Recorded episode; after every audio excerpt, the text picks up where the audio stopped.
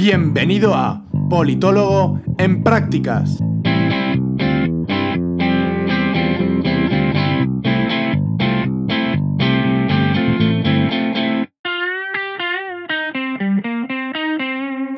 Muy buenas a todos y todas y bienvenidos a este cuarto capítulo de mi podcast donde me voy a desahogar de tanta incultura política. ¿Y por qué lo digo? Porque de hecho iba a subir otros dos capítulos, el cuarto y el quinto, donde iba a hablar de Israel y Palestina, de ese conflicto, y luego iba a debatir de cómo Occidente estaba, ha influido en Oriente Medio, ¿no? Pero es que están sucediendo bastantes acontecimientos en España que no quiero dejar de lado, ¿vale?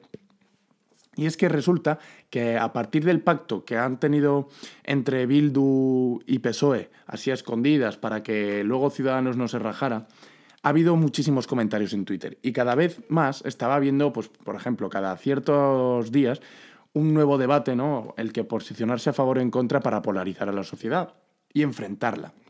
O por lo menos ese es mi punto de vista, ¿no? Que, que los políticos nos intentan enfrentar. Y esto último ya ha sido para flipar. Y me estoy dando cuenta que la gente también está siendo sorprendentemente absurda. ¿Y por qué? Porque están criticando el pacto, pero no el pacto porque lo han hecho en secreto, no, no, no, sino sin tener ni idea de qué trata, ni de qué trata la reforma laboral de 2012 del PP, que es lo que intentan derogar, sin tener ni idea, ¡pum! Empiezan a criticar y a decir en Twitter que, si Bildu eh, el pacto es lo peor, que el peor presidente de España, y está siendo todo muy sorprendente. Entonces quiero dedicar este capítulo a, hablar ¿no? sobre lo que está sucediendo, cómo está habiendo un cambio social en España, porque yo creo que está existiendo un cambio social a partir de esta crisis del coronavirus. ¿Y por qué viene todo esto? ¿Vale? Así que en el capítulo de hoy vamos a hablar de esto y para después dejaré en el siguiente capítulo ya subiré Israel y Palestina y su conflicto, pero creo que esto es muy importante y de hecho tengo ganas, ¿no? Porque estoy viendo que, se nos está yendo de madre y vamos a ver si podemos, vamos, por lo menos que los que me oigáis seáis conscientes de, de lo que está sucediendo realmente en España.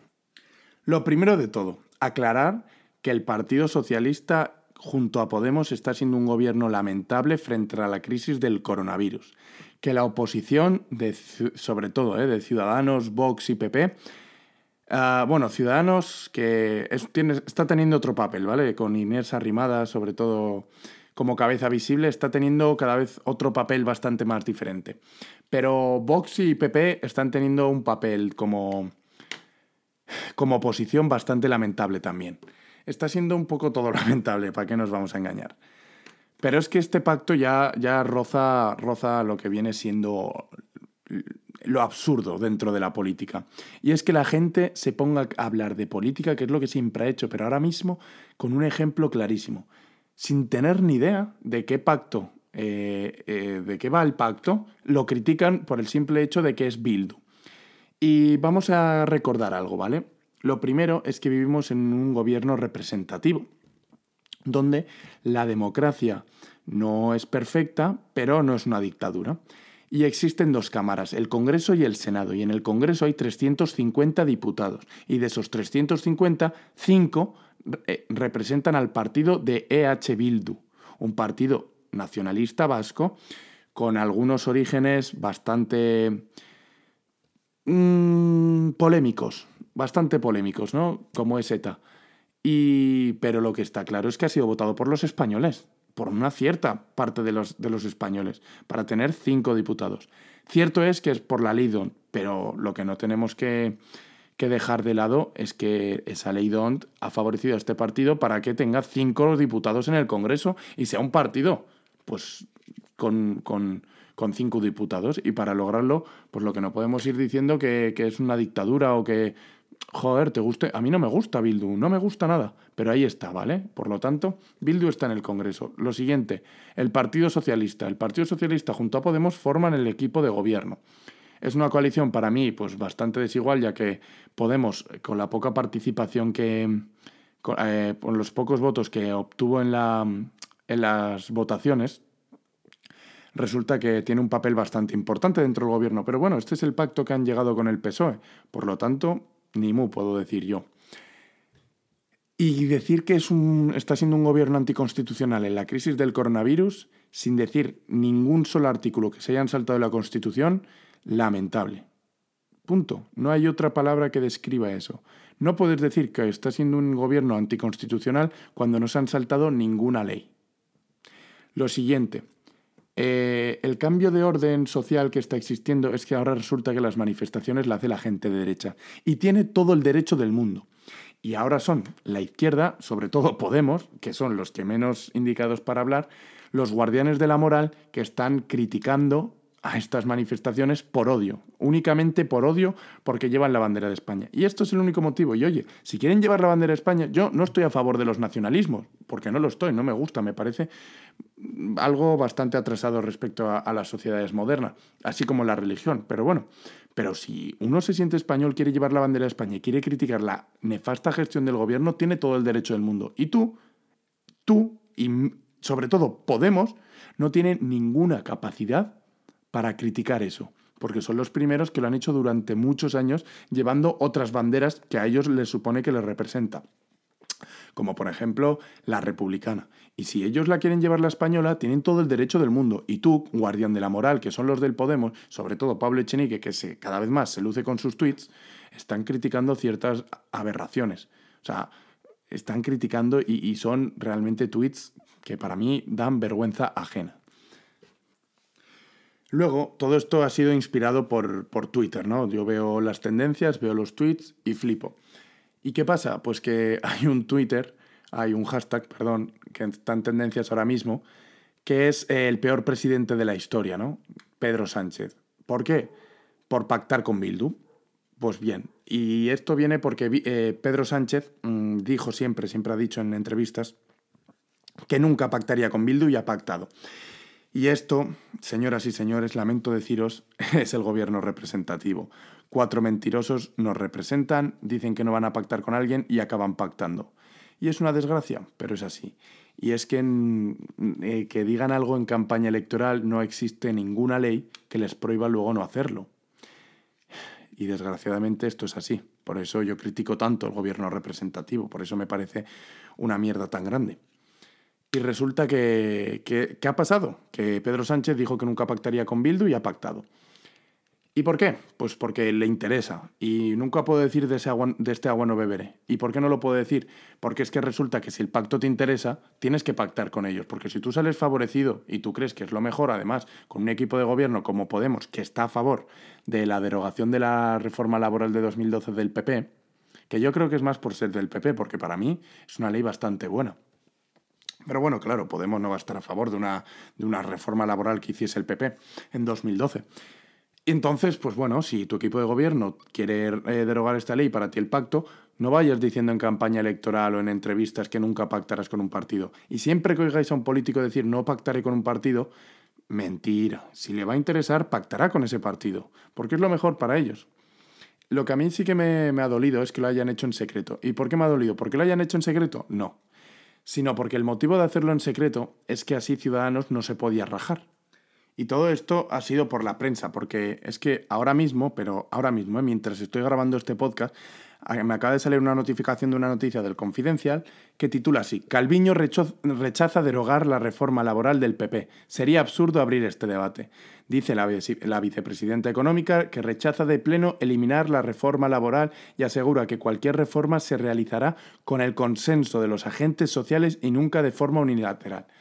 ¿Y cuál es la conclusión de todo esto?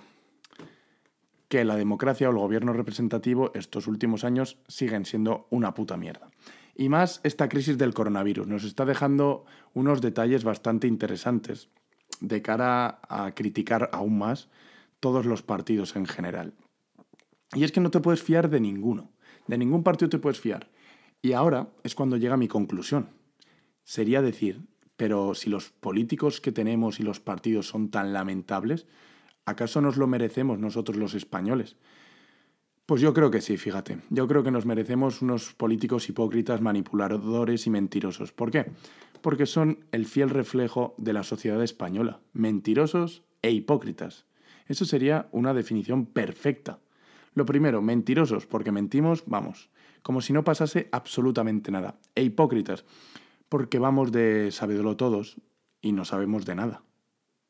Y lo primero que habría que empezar a decir es yo solo sé que no sé nada. Y sí, citar a Sócrates, porque sí, porque Sócrates es un pensador estupendo para este momento que nos podría argumentar y nos sabría analizar perfectamente que somos una sociedad basada en la mentira y la hipocresía, que vamos de, que sabemos un montón y no sabemos absolutamente nada. Entonces, cuando nos pongamos a criticar o argumentar sobre ciertos aspectos, hay que tener en cuenta que igual tú no estás eh, teniendo la razón o que tú te estás equivocando.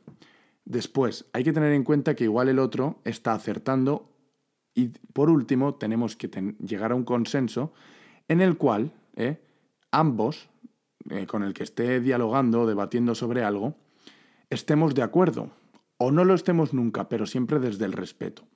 Y sobre todo, muy importante, saber de lo que estás hablando, ¿no? Porque lo que no puedo decir es un argumento que he escuchado hoy, que ha dicho así, ¿eh? Palabras textuales.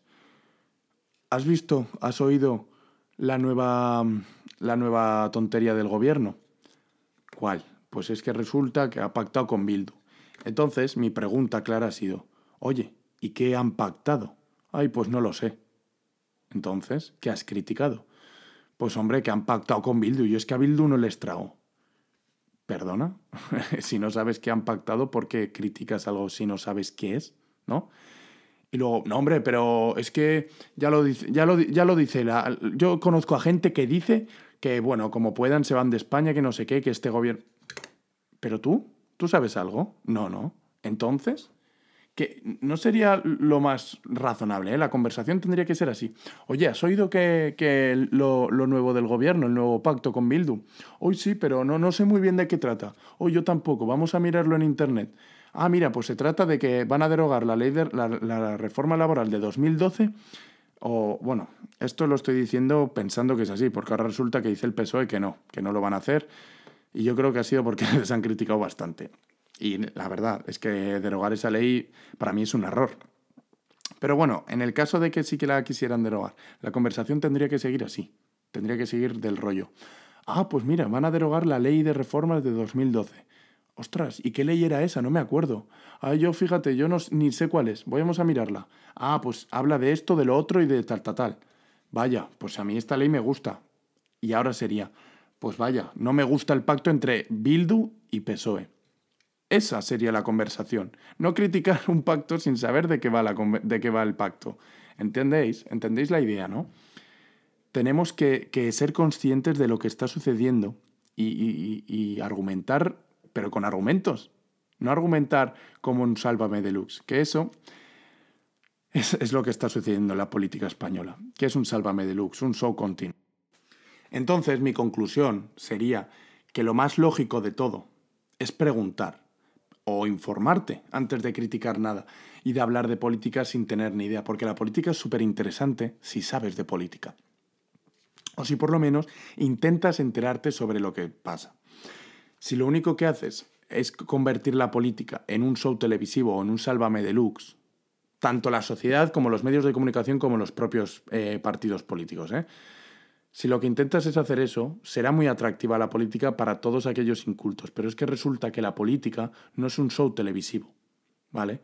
La política es lo que gobierna, o por lo menos eh, lo que da rumbo a un país, a una nación, y en este caso a 45 millones de españoles. Por lo tanto, no podemos eh, convertirlo en un show televisivo. Debemos convertirlo en lo que es, algo serio. Y por último, sería ya un poco hablar sobre el papel de cada partido político, bueno, de los cinco partidos más importantes en España.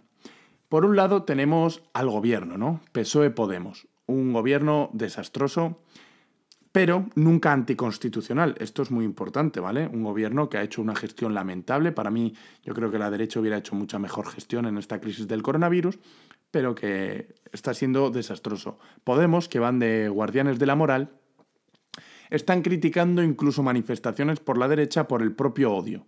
Y la izquierda, como no, está criticando esas manifestaciones por lo mismo que Podemos, por odio a la derecha. Y ese odio es lo que nunca hay que tener en política. Después, PSOE, el partido más mentiroso de España en lo largo de su democracia. Desde 1978, el Partido Socialista Obrero Español es el partido más mentiroso que hemos tenido. Siguiente, Ciudadanos. Pues Ciudadanos sería el partido con la nota más alta que le daría, y yo creo que es debido a la poca representación que tiene, ¿no? Con solo 10 diputados que va a hacer el pobre. Yo creo que sí que realmente eh, ha querido derogar, eh, bueno, por un lado sí que quería que el estado de la prórroga del estado de alarma, y yo creo que era algo muy coherente, pero no ha tenido, se está acercando al Partido Socialista porque cree, o por lo menos así lo han demostrado las elecciones, que es su posición natural, no tan a la derecha.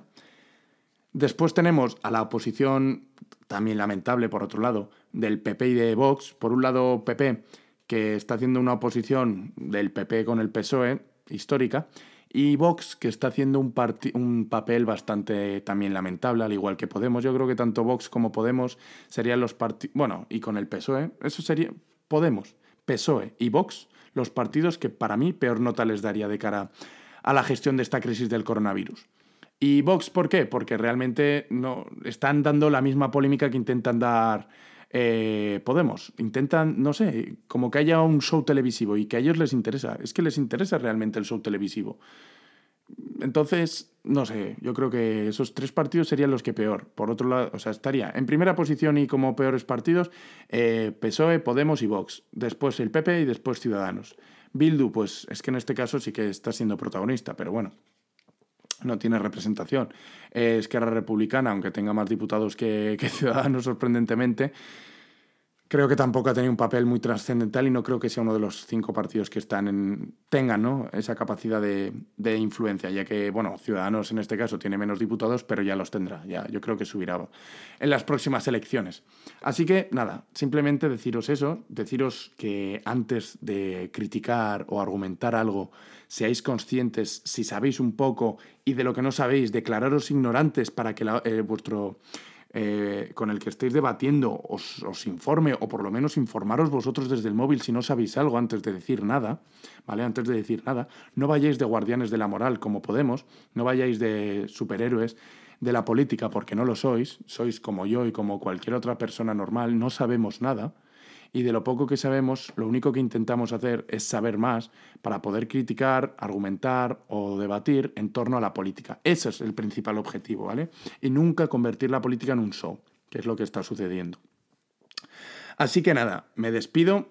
Eh, deciros que en Twitter me podéis decir lo que queráis. Que, como no, voy a seguir subiendo hilos criticando todos los tweets que suban nuestros amigos de Vox y de Podemos porque son joyitas lo que suben. Así como PP y PSOE se sienten, no están haciendo tanto el ridículo en redes sociales, sí en la Cámara, pero en redes sociales por lo menos no. Y Ciudadanos pobrecitos con 10 diputados que no tienen, no, no tienen un papel protagonista en esta crisis. Así que nada, me despido y os prometo que en los próximos capítulos, en los, el próximo capítulo será sobre Israel y Palestina y hablaré en el mismo capítulo sobre la influencia de Occidente en Oriente Medio, que yo creo que del coronavirus lo único que hay que decir que esta crisis está dando, bueno, nos está dejando ver que la sociedad española es como los políticos, una gran basura, y que seamos la sociedad española quien cambia a los políticos, cambiando nosotros primeros, ¿vale? Así que nada, un saludo y hasta el próximo capítulo.